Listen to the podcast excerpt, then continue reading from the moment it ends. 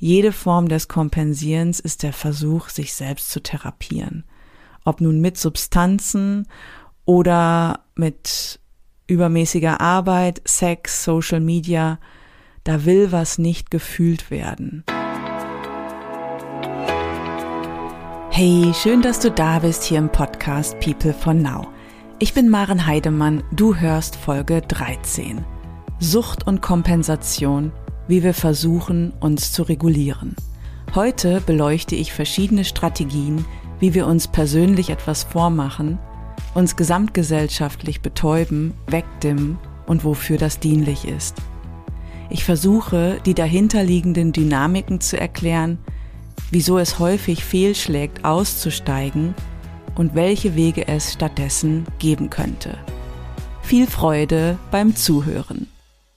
Eines der wichtigsten Themen, die ich wieder und wieder in Unternehmen bearbeitet habe, war Alkohol. Irgendwann tauchte in jeder kollegialen Beratung oder Supervision oder im Coaching das Thema auf. Wie gehen wir mit Mitarbeitenden um, die trinken? Besonders präsent war Alkohol in produzierenden Unternehmen, in Werken mit Schichtarbeitenden. Bis vor zehn Jahren fand ich dort noch wie selbstverständlich Bierautomaten in den Kantinen vor oder je nach Region Rituale, in denen freitags ein elf Uhr Bier getrunken wurde. In Bayern gern noch mit der Weißwurst dazu. Alkohol ist ein schwerwiegendes Suchtmittel, Alkoholismus eine eigenständige, gravierende Krankheit. Die Symptome der Abhängigkeit, die durch Alkohol hervorgerufen werden, sind von der Weltgesundheitsorganisation festgelegt. Hier gehe ich jetzt nicht tiefer. Ich bin keine Suchtexpertin. Mein Anliegen in dieser Folge ist es vielmehr, mir die Dynamiken hinter den Süchten anzusehen. Alkohol ist eine Möglichkeit zu kompensieren welchen Zweck erfüllt Alkohol, genauso wie andere Mittel oder Verhaltensweisen auch, die eine Funktion haben. Was steht dahinter? Natürlich hat jede Sucht ihre eigenen Facetten. Wie gesagt, ich beleuchte das Thema mit meinem Wissen rund um Bindung und Entwicklung, verknüpfe es mit den Erfahrungen, die ich in der Wirtschaft und im Coaching in der Therapie und Persönlichkeitsentwicklung gemacht habe. Was auffällig ist, ist, dass ich in 20 Jahren keinen Menschen in führenden Positionen erlebt habe, der ein sichtbares Suchtproblem hatte. Die Abhängigkeiten laufen in den Kreisen heimlich, versteckt, nahezu unbemerkt. Vor nicht allzu langer Zeit kam ein Geschäftsführer zu mir ins Coaching. Er wollte an sich arbeiten, wirkte aufgeschlossen. Nach und nach zeigte sich, dass er verdeckt alkoholabhängig war. Ich bilde mir ein, Sucht recht gut zu erkennen. In dem Fall wäre ich nicht darauf gekommen. Auch sonst würde es niemand im Ansatz vermuten, dass er ein Suchtproblem hat. Es weiß auch niemand in seinem Unternehmen. Sobald seine Kinder im Bett sind, trinkt er. Seine Frau müsste es sehen, sagt aber nichts. Es wird geschwiegen. Damit befindet sie sich in der Co-Abhängigkeit. Im Laufe des Coachings versuchte er mir zu erklären, dass er die Kontrolle habe und über eine willentliche Entscheidung aufhören könne. Ich trinke jetzt einfach nicht mehr, bin schon an Tag X. Das funktioniert. Er behandelte seine Krankheit wie einen Projektplan. Interessant war, dass er die Tage seiner Abstinenz an unsere Coaching-Termine koppelte. Ich hatte eine Vermutung, wieso er das tat und überlegte mir, wie ich mit ihm umgehe. Von außen betrachtet kompensierte er massiv. Er war offensichtlich im Mangel, sonst weiche ich nicht auf Substanzen aus, die etwas ersetzen. Ich habe ihm angeboten zu erforschen, um was es genau geht. Wertvoll war, dass er seine Abhängigkeit zugegeben hat und sie selbst angesprochen hat. Jedoch blieb es dabei. Dem nächsten Entwicklungsschritt stand etwas im Wege. dahinter zu schauen, das wäre für mich interessant gewesen. Um was geht es hier wirklich? Dazu war er nicht bereit. Stattdessen bewegte er sich auf der, ich nenne es mal, vertikalen Bewusstseinsebene. Er erzählte die Geschichte seines Suchtverhaltens, wie er damit umgeht. Jedes Mal, wenn ich den Eindruck hatte, es geht ein kleines Fenster auf, wir können weiter in der Tiefe forschen, begann ein charmantes Spiel von seiner Seite. Und zwar die Aufmerksamkeit woanders hinzulenken, sich wegzudrehen. Mir wurde klar, wir kommen hier nicht weiter. Sein Umgang mit Alkohol war auch nur ein Element aus einer großen Kompensationsstrategie, die sich wie ein roter Faden durch sein Leben zog. Es ging über Alkohol hinaus. Es ging um heimliche Affären, die er für den Kick brauchte, um übermäßiges Arbeiten, Essen, Rauchen, Konsum.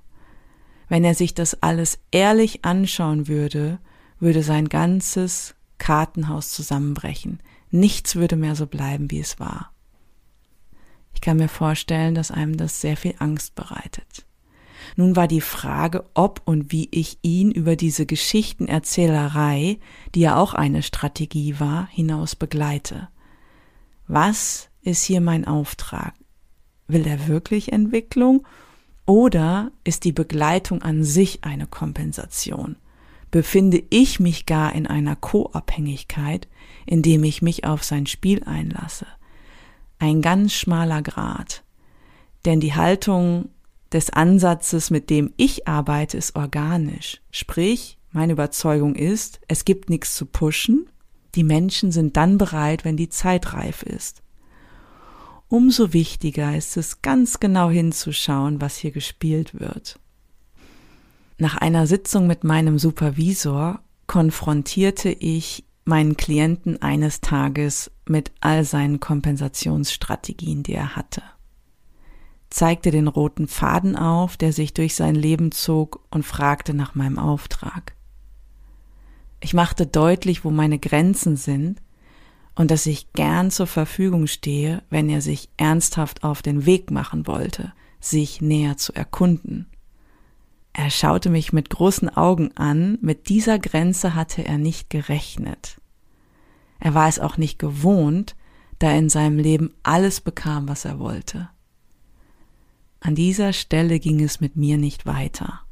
Ich war nicht mehr bereit, seine Muster mitzutragen, mich tatsächlich quasi koabhängig zu machen. Meine Begleitung endete an dem Tag. Durch Zufall erfuhr ich, er machte weiter wie bisher.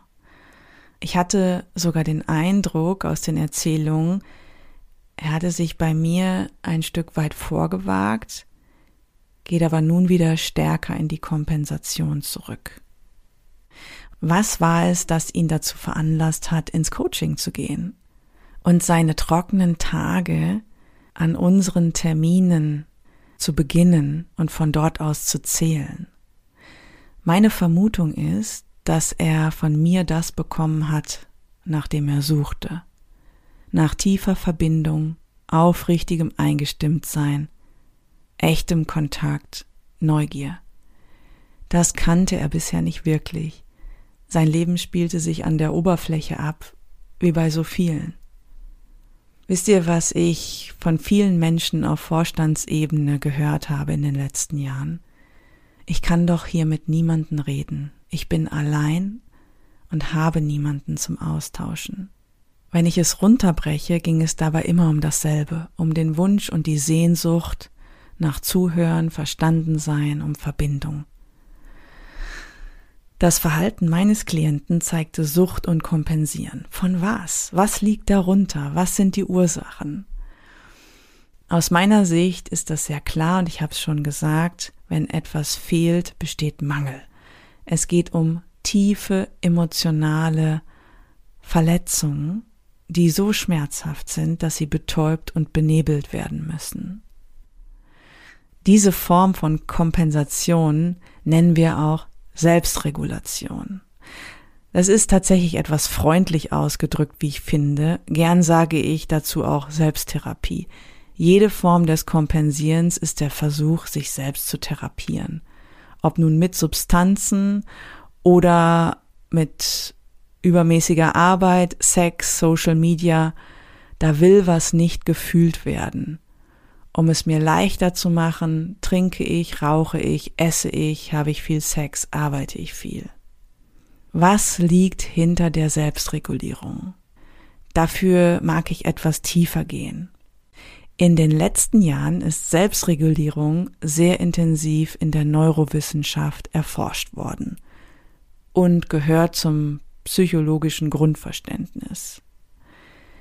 Wer sich emotional nicht selbst regulieren kann, leidet unter den Folgen von Beziehungsverletzung. Das geht an den Anfang unseres Lebens zurück, bis in den Mutterleib. Denn ganz physisch reguliert die Mutter das Nervensystem, das sich ja noch ausbildet. Das beginnt in der Schwangerschaft. Die Fähigkeit, sich zu regulieren, wird in der Beziehung zur Mutter später dann auch durch eine andere Bezugsperson erlernt. Jedes Mal also, wenn eine Mutter ihr Kind beruhigen kann, reguliert sie das Nervensystem. Wie gesagt, das beginnt schon während der Schwangerschaft, sprich, wenn die Mutter gut in Kontakt ist mit sich und ihrem Kind, entwickelt sich das Nervensystem dementsprechend stabil und gesund. Ist die Mutter jedoch nicht wirklich bei sich, dreht sich das Ganze sehr schnell um. Das Kind beginnt dann ganz früh die Mutter zu regulieren, ganz physisch. Wir nennen das auch physiologische Dysregulation. Und darauf aufbauend verzerrt sich die Identität, was sich wiederum wechselseitig verstärkt. Ein Blick in die Forschung. Hast eine Mutter, die nicht wirklich bei sich ist und die Bindungsforscher konzentrieren sich auf den Blick zwischen Mutter und Kind. Und sie schauen, wie das Kleinkind darauf reagiert, wenn der Blick der Mutter weggeht. Das Kind sucht und schaut nach Kontakt, ganz natürlich, aber wenn die Mutter nicht da ist, keine Reaktion erfolgt, geht das Kind in den Shutdown. Ein Punkt, der den Bindungsforschern an dieser Stelle entgeht, ist, dass es hier schon einen Moment von Protest gibt. Das hat die erste Psychoanalytikerin Margaret Mahler herausgefunden. Lange bevor die Bindungsforscher mit ihren Untersuchungen begannen, hat sie sich die Interaktion zwischen Müttern und Säuglingen ganz genau angesehen und sie beobachtet. Und sie hat nicht auf den Blick geschaut, sie hat noch andere Elemente mit eingebracht und hat damit experimentiert. Was sie herausgefunden hat, ist, bei einem gesunden Verhältnis schmiegt sich das Kind an den Körper der Mutter an. Was sie beobachtete bei den Müttern, die nicht wirklich da waren, zum Beispiel depressiv, sind die Kinder auf den Hüften steif geworden und haben sich von der Mutter weggedrückt. Wenn man dann das Kind nahm und es auf die Hüfte einer anderen Mutter setzte, nicht die eigene Mutter, wo es gesündere Verhältnisse gab, dann schmiegte sich das Kind an. Wir sehen also, es gibt eine ganze Menge Möglichkeiten, wie ein Kind in dem Alter Protest ausdrücken kann. Zusätzlich zum Blickkontakt gibt es noch ganz vieles mehr auf der emotionalen Ebene, was zum Tragen kommt. Sprich, wenn zwischen Mutter und Kind etwas nicht stimmt, entwickelt sich die Fähigkeit, sich selbst zu regulieren, nicht angemessen. Je mangelhafter es ist, desto mehr wird kompensiert. Ich kann bei dem Geschäftsführer, mit dem ich gearbeitet habe, an seinem Verhalten sehen, dass ihn aller Wahrscheinlichkeit nach weder seine Mutter noch weitere Bezugspersonen, wie zum Beispiel sein Vater, gesund reguliert haben. Also wählt er als Erwachsener die Strategie, die sein Überleben sichert. Er baut ein Unternehmen auf, erscheint in der Gesellschaft sehr erfolgreich, lebt mit Frau und Kindern die bürgerliche Kleinfamilie, betäubt sich mit Alkohol. Damit ist er nicht alleine. Wie viele Menschen leben ein Leben, das sie nicht erfüllt? Wenn Menschen sich nicht gesund regulieren können, wird das Leben anstrengend. Es werden Substitute für diese Dysregulation gesucht, die zentral für Stress und die Entstehung von seelischen und körperlichen Problemen sind. Also, was tun wir, wenn wir dysreguliert sind? Was wir in der Regel fast alle sind. Das mal klar gesagt. Wir regulieren uns selbst. Unser Bedürfnis ist ja, dass wir uns wohlfühlen, ausgeglichen im Körper sind. Also wenn Anspannung da ist, nehme ich zum Beispiel eine Zigarette. Rauchen wirkt scheinbar emotional regulierend, da Nikotin Angst senkt und kurzzeitig Depressionen mildern kann. Um es mal so zu sagen, Menschen mit gestörter Selbstregulation rauchen, damit sie Erleichterung verspüren. Obwohl klar ist, dass Rauchen das Leben kosten kann. Kürzlich erzählte mir eine Steuerberaterin in Berlin, in ihrem Umfeld tauche vermehrt Drogenmissbrauch auf. Es gehe um Persönlichkeiten in Politik und Justiz, leitende Ärzte, die sich am Wochenende regelmäßig wegschießen. Mit Ketamin. Kurze Randnotiz, dazu müsst ihr wissen, Drogen sind nicht mein Thema, ich habe davon wenig Ahnung. Ein einziges Mal habe ich was Pflanzliches genommen, wovon ich später noch erzählen werde. Die Wahrheit ist, ich habe noch nicht einmal eine Zigarette in meinem Leben geraucht oder Gras. Ich weiß es einfach nicht, wie die Wirkung ist. Mittlerweile kann ich mich auch kaum mehr daran erinnern, wann ich das letzte Mal Alkohol getrunken habe. Alkohol findet in meinem Leben seit Jahren nicht mehr statt. Ich trinke auch keinen Kaffee oder schwarzen Tee oder grüner Tee geht auch nicht mehr. Wenn ich kompensiere, dann mit Schokolade und Zucker. Dadurch, dass ich seit Jahren recht clean bin, kann ich an mir in Echtzeit beobachten, wie mich Zucker vernebelt erst pusht, dann dumpf macht. Dennoch oder gerade deswegen glaube ich, einen klaren Blick darauf zu haben, wie die Substanzen genutzt werden, um sich zu regulieren. Zurück nach Berlin zum Drogenmissbrauch. Ketamin ist ein Narkosemittel, wird üblicherweise als Beruhigungsmittel für Pferde genutzt, das direkten Einfluss auf das Nervensystem hat. Es versetzt Konsumenten in einen tranceartigen Zustand und schaltet jegliches Schmerzempfinden aus. Ketamin betäubt das Gehirn und verlangsamt die Funktion des Nervensystems. Die Ärzte, mit denen meine Steuerberaterin Kontakt hat, berichten davon, dass sie in der Woche nach dem Trip entspannter mit Dingen im Klinikalltag umgehen können. Deswegen gehen sie sehr gezielt in ihrer freien Zeit auf Keta, das ist die Kurzform von Ketamin, um ihre Anspannung gut zu überstehen. Ich versuche mal auf der Metaebene zusammenzufassen.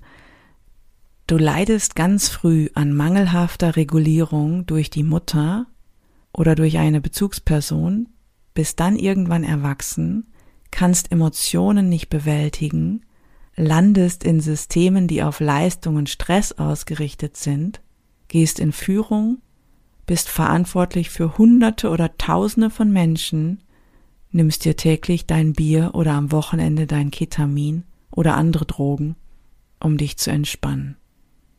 Das Dilemma, mit dem aufzuhören oder andere selbstzerstörerische Verhaltensweisen aufzugeben, schlägt oft fehl, weil es schwierig ist, von etwas abzulassen, das eine scheinbare Selbstregulierung bewirkt ich mache mir da jetzt mal was vor. Das ist eine Illusion. Solange es nicht durch eine bessere Selbstregulierung ersetzt werden kann. An dieser Stelle komme ich noch einmal zurück zu dem, was ich eingangs erzählt habe. der Alkohol am Arbeitsplatz, die Automaten, die bereitstanden, das 11 Uhr Bier. Das scheinen einerseits Rituale zu sein, andererseits aber auch strukturelle Probleme, die die Abhängigkeiten fördern. Wobei mir wichtig ist, die Verantwortung für Sucht und Kompensation sind in der Lebensgeschichte des Ichs zu finden. Unsere Kulturen und Strukturen sind nur so verzerrt mitgewachsen, dass sie die Abhängigkeiten fördern und unterstützen. Die Frage ist doch, wie gehen Unternehmen, Arbeitgeber damit um? In den Supervisionen, in denen es darum ging, wie gehe ich mit Mitarbeitern um, die trinken, da gibt es nur eine Antwort. Hilfe von außen durch Suchtberatungen, Personalabteilung, Betriebsräte, Führungskräfte müssen auf das Thema Sucht vorbereitet sein. Sie sind ja keine Therapeuten, aber es ist wichtig, sichtbar zu machen, was mit den Mitarbeitenden los ist, raus aus der Co-Abhängigkeit.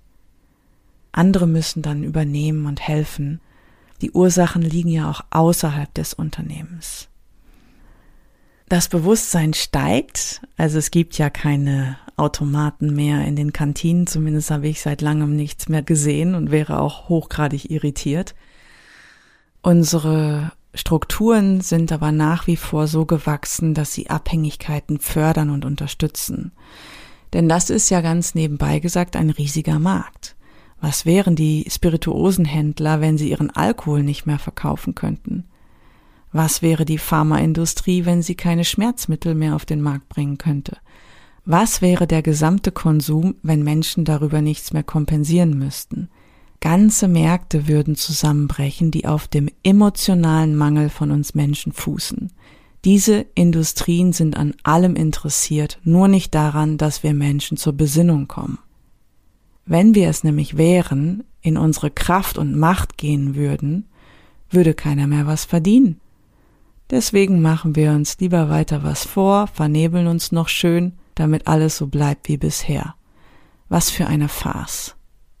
Und wenn wir gerade beim Kollektiv sind, wie im Kleinen so im Großen, wir haben gesellschaftlich in Deutschland ganz wunderbare Spiegel, die uns zeigen, wo wir mit unseren Süchten und Kompensationen stehen. Direkt vor meiner Nase findet in Kürze das Oktoberfest in München statt. Das größte Volksfest mit den dunkelsten Schatten unserer Gesellschaft. Verkommen zu einem Saufmarathon, in dem alles erlaubt scheint. Menschen sich ins Delirium trinken, jeder mit jedem Sex haben kann, Geschäfte gemacht werden, bei einer Mass werden die Auftragsvolumen geklärt. Kürzlich hatte ich mit einer Freundin ein Gespräch dazu. Sie sagt, ja, aber Maren, schau dich doch mal weiter um. München hat das Oktoberfest, das ist doch nur ein Symptom. Köln hat den Karneval, Hamburg hat die Dauerveranstaltung Reeperbahn. Das ist unfassbar, wie unsere gesamte Gesellschaft diese Veranstaltung braucht um sich kollektiv zu betäuben. Prostitution muss es geben, damit die Menschheit nicht ausbricht. Stell dir vor, die Menschen würden anfangen, sich zu fühlen, all ihren Schmerz und emotionalen Mangel. Was wäre dann? Die Menschheit würde ausrasten? Ach so, und Berlin hat was? fragte meine Freundin und schaute mich mit hochgezogenen Augenbrauen an. Ich würde sagen, Berlin hat dauerhaft Drogen. Das, was ich kürzlich in Berlin erlebt habe, versuche ich bis heute noch irgendwie einzuordnen. An einem lauen Sonntag-Sommerabend im Juni ging ich mit einem Freund an der S-Bahn Warschauer Straße Richtung Friedrichshain. An dem Abend waren viele junge Menschen in den Kiezen unterwegs. Sie alle kommen mit einer Hoffnung nach Berlin, ihre Kreativität leben zu können, sich selbst zu verwirklichen, Freiheit und Toleranz zu erfahren. Dabei sind sie auf der Suche nach Gleichgesinnten. Das verstehe ich gut. Ich kam damals auch nach Berlin, um mich inspirieren zu lassen. Vor zwölf Jahren lebte ich selbst für zwei Jahre in der Stadt. Heute sehe ich junge Menschen, die auf der Suche sind, sich in der Spannung zwischen Freiheit und Zugehörigsein wiederfinden. Sie wollen gesehen und erkannt werden. Die bittere Realität ist jedoch eine schmerzhafte Verbindungslosigkeit, eine innere Leere, die sie allein fühlen lässt.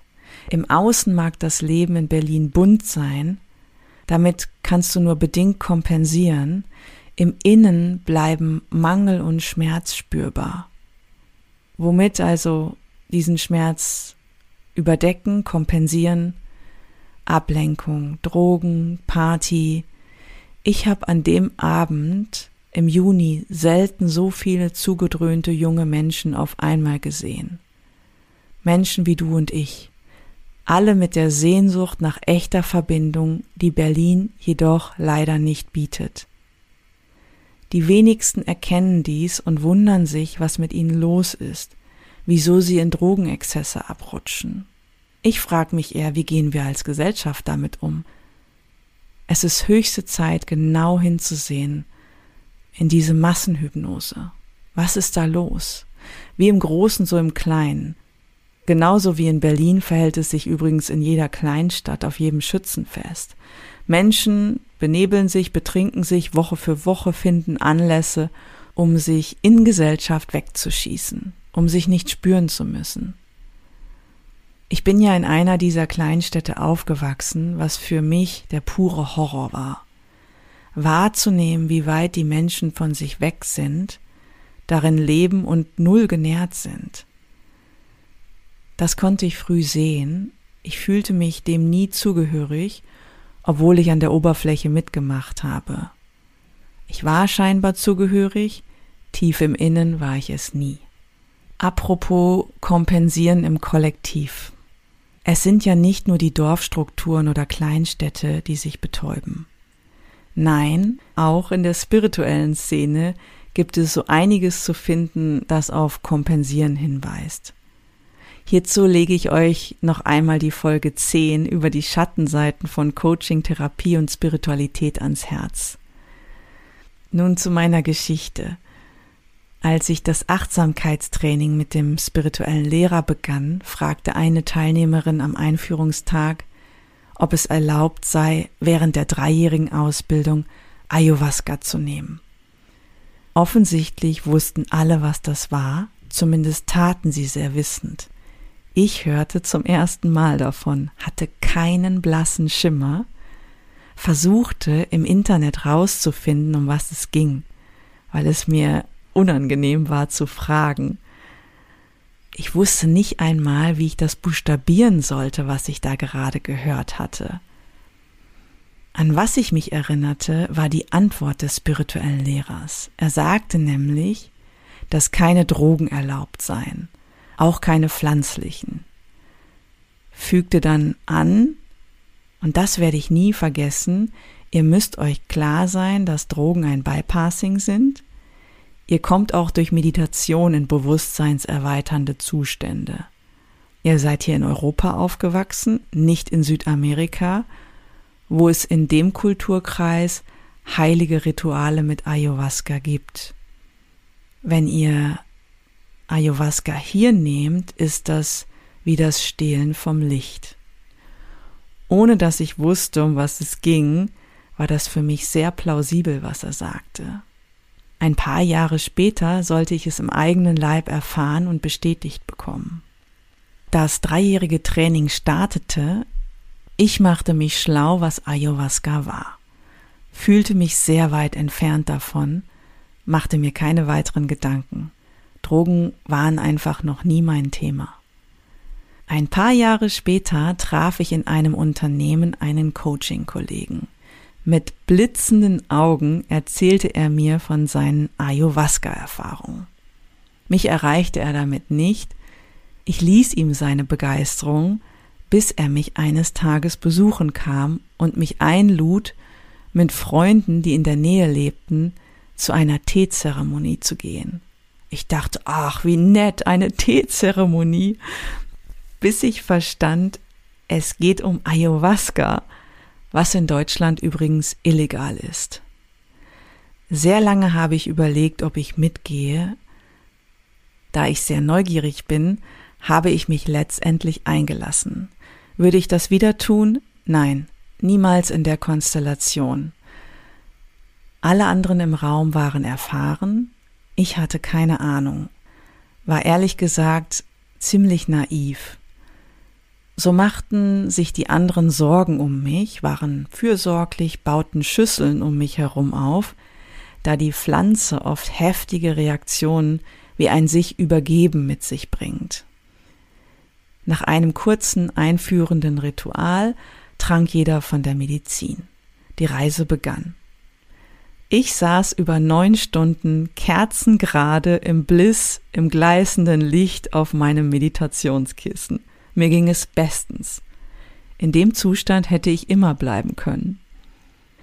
Während alle anderen meine Schüsseln nutzten. Komisch. Es war glasklar, wo ich war, während ich sah, wo die anderen waren. Die Pflanze war gut zu mir. Es war eine ganz wichtige Erfahrung. Aus heutiger Sicht muss ich aber sagen, dass der Raum nicht wirklich gut gehalten war. Sie gaben sich Mühe, aber es ging mehr ums zielorientierte Konsumieren als um ein tiefes Erleben. Die Menschen schwangen nicht dort ein, wo ich war und es gebraucht hätte. Dabei schienen sie von außen recht bewusst zu sein. Es war anders.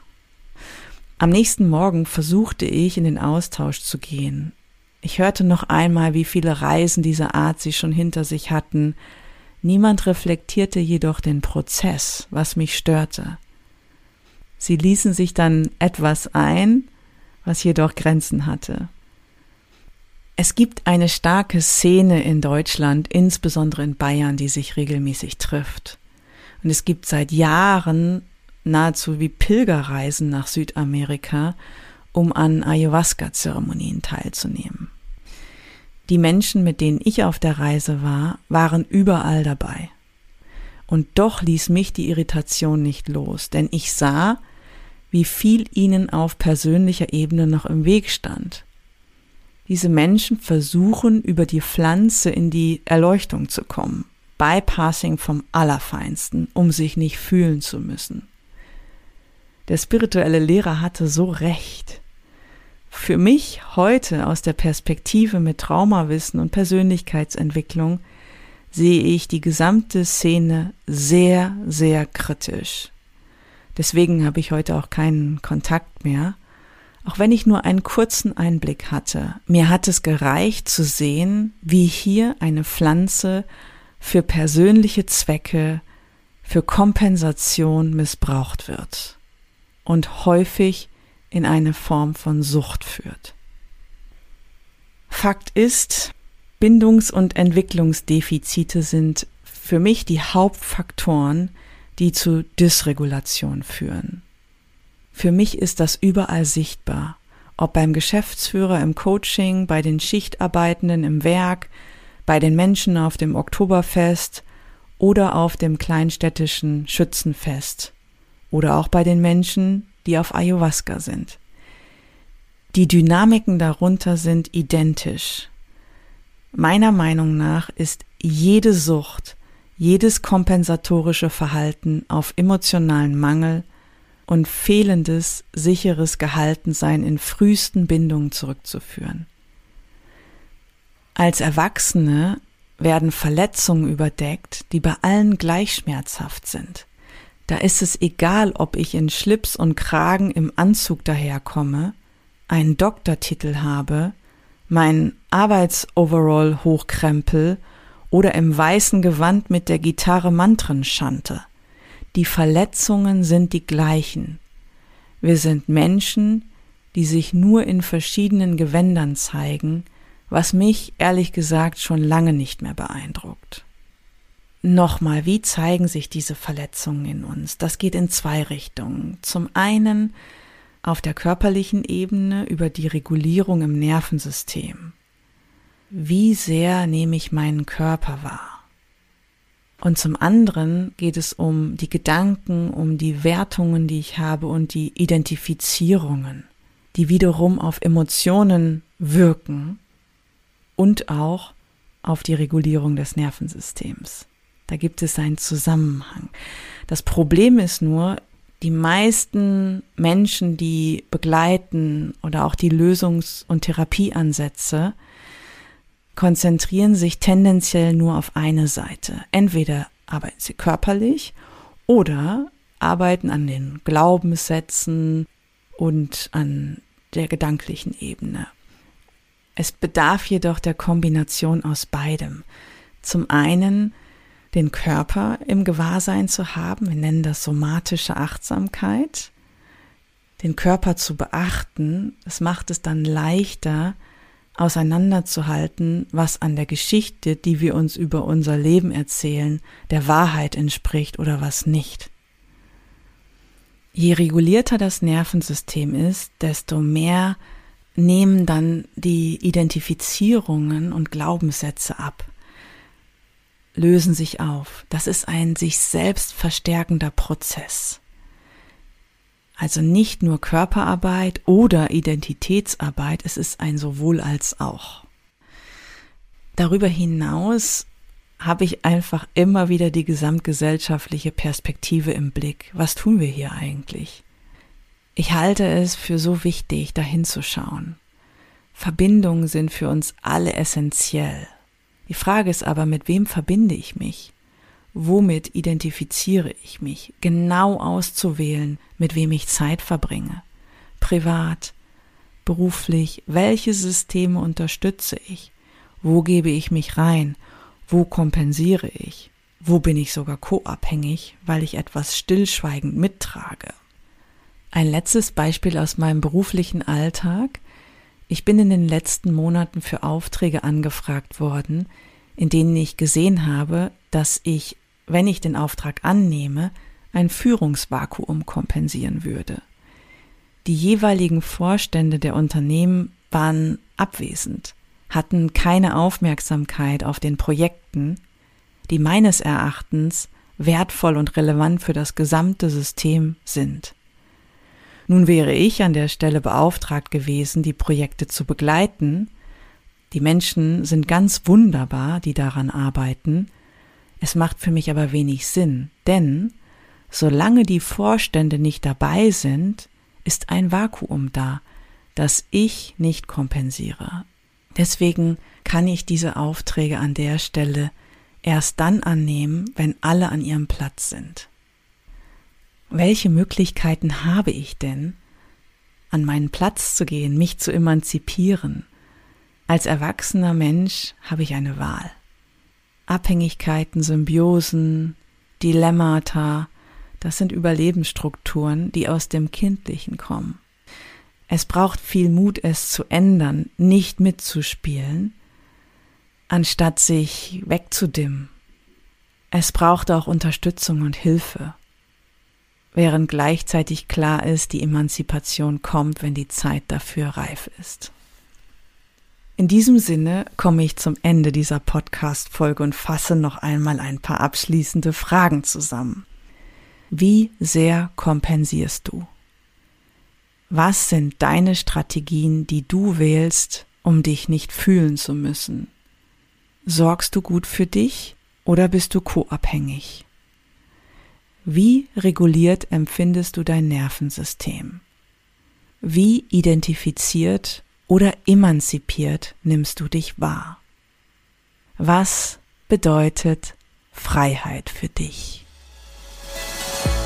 Das war's schon wieder für heute. Schön, dass du eingeschaltet hast und mit mir Zeit verbracht hast. Wenn du Impulse und Inspirationen bekommen hast und es dich interessiert, wie es hier weitergeht, nächste Woche Mittwoch erscheint eine neue Folge. Mehr Informationen über People for Now und Women for Now findest du auf unserer Website unter peoplefornow.com. Lass uns in Verbindung bleiben und die Welt gemeinsam wandeln. Es fängt bei dir an.